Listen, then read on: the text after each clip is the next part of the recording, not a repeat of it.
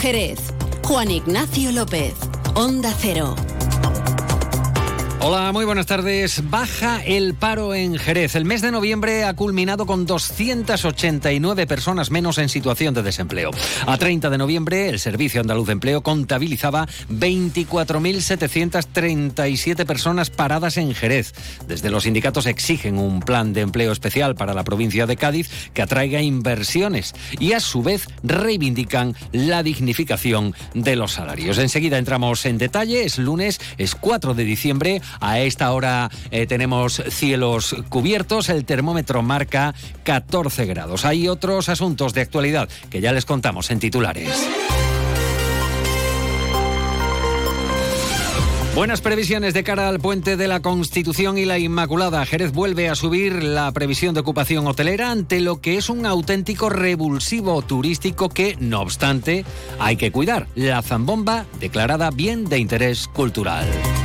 Entra en funcionamiento hoy la nueva jefatura de la Policía Local de Jerez. El equipamiento está en servicio desde hoy lunes, si bien de momento va a permanecer un servicio de guardia en las instalaciones de El Almendral.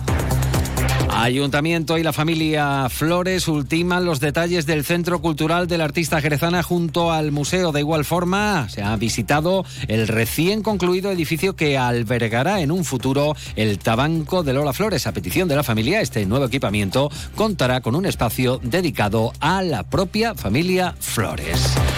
Antes de entrar en materia, vamos a conocer qué tiempo nos aguarda para las próximas horas. Nos vamos hasta la Agencia Estatal de Meteorología. Javier Andrés, buenas tardes. Muy buenas tardes. En la provincia de Cádiz tendremos cielo nuboso cubierto con precipitaciones débiles. Las temperaturas subirán alcanzando 19 grados en Cádiz, Algeciras y Rota, 18 en Jerez de la Frontera o 17 en Arcos de la Frontera. Y de cara mañana seguiremos con cielo nuboso con precipitaciones débiles. Las temperaturas descenderán quedándose en cifras de 18 grados en Cádiz y Algeciras, 16 en Jerez de la Frontera, 15 en Rota o 14 en Arcos de la Frontera. El viento será moderado, es una información de la Agencia Estatal de Meteorología. Gracias, Marta Alarcón. Rectificamos la compañera de la Agencia Estatal de Meteorología que nos ha facilitado esta previsión del tiempo para las eh, próximas horas. Arrancamos.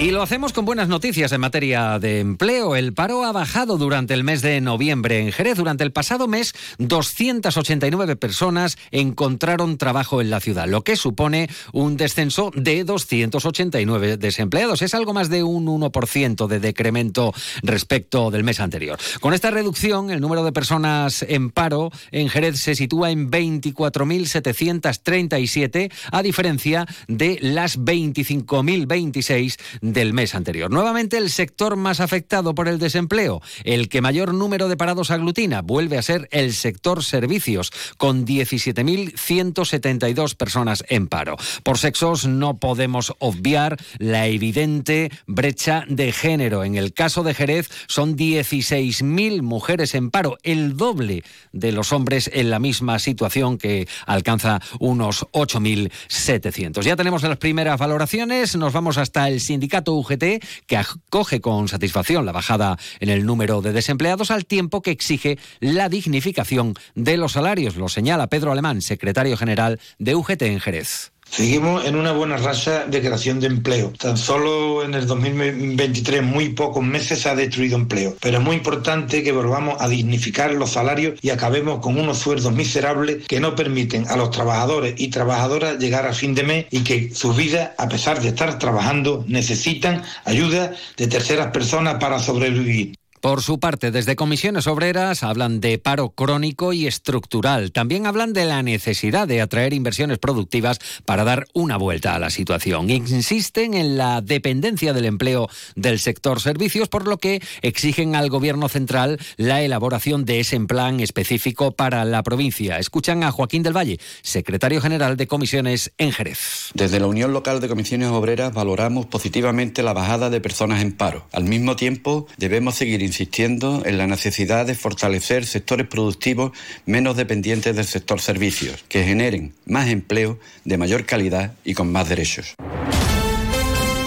Una de la tarde y 40 minutos. Escucha más de uno Jerez Noticias y en este caso hablamos de educación, porque tres colegios de Jerez curiosamente, los tres situados en la zona sur, el Torresoto, el Blas Infante y el poeta Carlos Álvarez, claman una solución urgente a las carencias en materia de atención al alumnado con necesidades educativas especiales, los denominados también NEAE.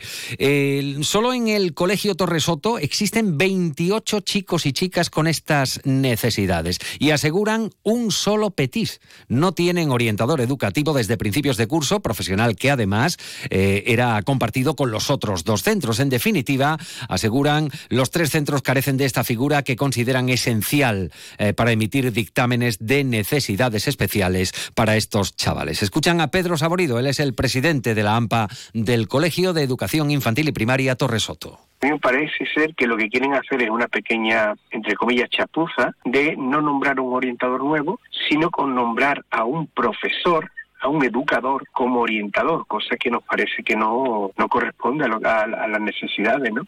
Es decir, no vamos a parchear en estas cosas y en esta problemática que estamos jugando con niños, estamos jugando con personas que necesitan apoyo, no se debe de jugar ni, ni experimentar. No vamos a parar hasta conseguir que, que los alumnos de necesidades especiales tengan lo que realmente se merecen y necesitan, ¿no? Por la por la Constitución y por el y por la calidad educativa. Esta mañana ha tenido lugar una concentración a las puertas del colegio para exigir la cobertura del personal necesario. Las consecuencias de romper la rutina para este alumnado, asegura Guadalupe Cordero, una madre afectada, descoloca a los chavales y vulnera, dice, el derecho a una educación de calidad. Porque no están siendo atendidos.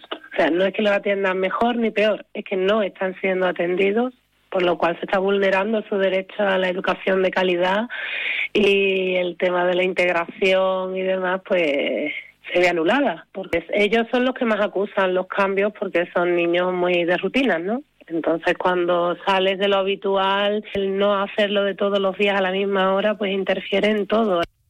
Hemos pedido respuesta o pronunciamiento a la Administración. Desde la Consejería de Educación señalan que la atención a las necesidades educativas especiales son una prioridad para el Gobierno andaluz. Aseguran que más de 13.000 profesionales atienden en este curso al alumnado con necesidades educativas especiales. Afirman que el presupuesto que más ha aumentado en la Consejería de Desarrollo Educativo y Formación Profesional desde 2019, un 67%, hasta los 566 millones, aunque siguen habiendo necesidades por cubrir y en ello trabaja el equipo de la Consejería. Una y 43.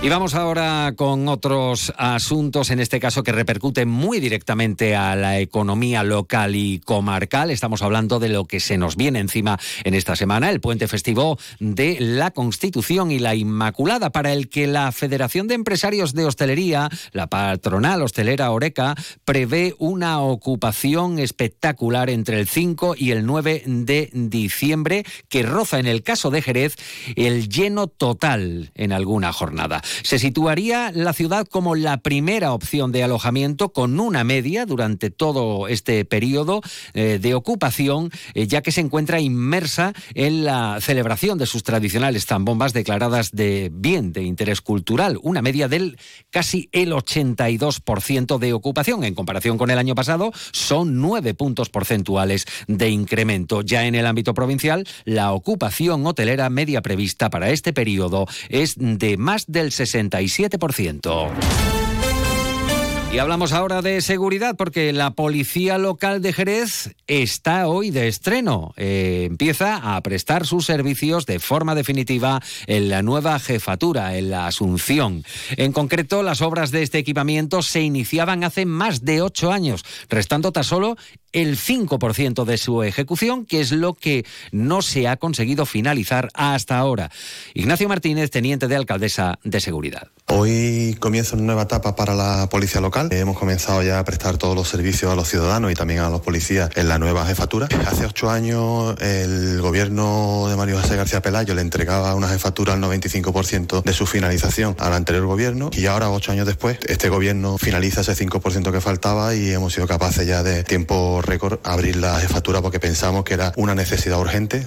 Apunta Martínez que en el corto plazo se incorporará la digitalización en varios departamentos de la jefatura a fin de ofrecer un mejor servicio. Por tanto, a partir de hoy ya la nueva jefatura de la policía local está operativa tanto para los agentes como para la ciudadanía, aunque eh, el ayuntamiento ha anunciado que de momento se mantiene un servicio de guardia en el edificio del Almendral. Y cambiamos radicalmente de asunto porque hablamos, hablamos de el agua, en concreto de eh, la reiteración por parte del Grupo Municipal Socialista eh, sobre la aclaración de, sobre el coste del próximo recibo, la próxima factura del agua. Reclaman al gobierno mm, eh, de María José García Pelayo que aclare si va a subir los impuestos, en concreto la subida de la factura del agua pactada, dicen los socialistas, entre los ayuntamientos gobernados por el Partido Popular. El portavoz socialista José Antonio Díaz añade que el gobierno de eh, Pelayo ha pactado ya la subida y que en Jerez será mayor ya que pasará, asegura, del 0,12 a 0,19 céntimos de incremento. Reclamamos a la señora Pelayo que aclare si va a duplicar la factura del agua. En ese plan oculto de los gobiernos del Partido Popular de subir la factura del agua, pretenden en este caso pues subir eh, la tarifa y también van a subir el IPC y eso va a suponer pues la duplicación de la factura del agua. Los jerezanos van a pagar más. Una de la tarde y 46 minutos. Hablamos ahora de la visita municipal y de la familia de Lola Flores a la Plaza Belén. Allí estará el futuro Tabanco Lola Flores y el Centro Cultural con el mismo nombre que abrirá sus puertas en breves fechas, aunque de momento sin determinar. Los delegados de Centro Histórico, Agustín Muñoz, de Servicios Públicos, Jaime Espinar, de Urbanismo, Belén de la Cuadra y de Cultura, Francisco Zurita, han acompañado a Rosario Flores en una visita tanto al Centro Cultural como al recién concluido edificio que albergará el Tabanco de Lola Flores una vez que esté equipado. En este sentido, la Junta de Gobierno local ha aprobado la adquisición del mobiliario que formará parte de este equipamiento por un importe de casi 18.000 euros. De igual forma, eh, también se ha aprobado el suministro del nuevo rótulo corpóreo que se instalará en la fachada del, edificio, una actuación complementaria a la anterior y que tiene como objetivo, señalan, eh, facilitar la identificación y localización de este nuevo centro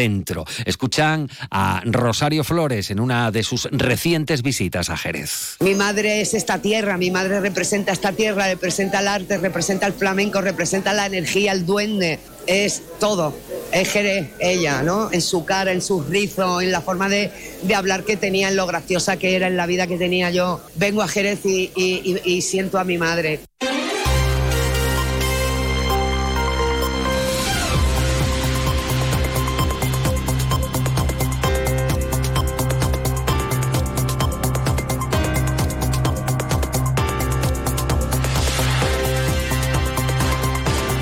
Y le recordamos al cierre que la Consejería de Salud y Consumo continúa con el llamamiento a la población susceptible de recibir su dosis contra la gripe y o la COVID para que se animen y se vacunen. Para hacerlo más fácil, se están organizando en la provincia convocatorias eh, sin cita previa. Por ejemplo, hoy en la barca de la Florida, desde las 3 y cuarto de la tarde hasta las 7 y media, en las Delicias de 3 a 6 de la tarde, en Jerez Sur y en idéntico horario, 3 a 6, y en San Benito de 3 de la tarde a 7. Mañana martes es el turno de los centros de salud de la Serrana, eh, de Jerez Sur y de San Benito. Todos también serán en horario de tarde. Y después de un fin de semana eh, pletórico con ambiente navideño de zambombas en Jerez, tenemos este tiempo inestable, aunque eh, probablemente mejorará de cara al fin de semana. Así llegamos a la hora del relevo, porque ahora siguen escuchando información lógicamente,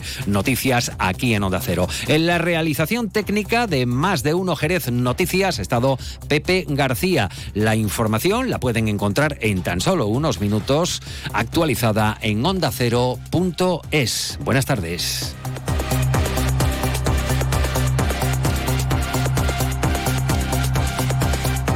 Onda Cero Andalucía, sobre todo. En Onda Cero.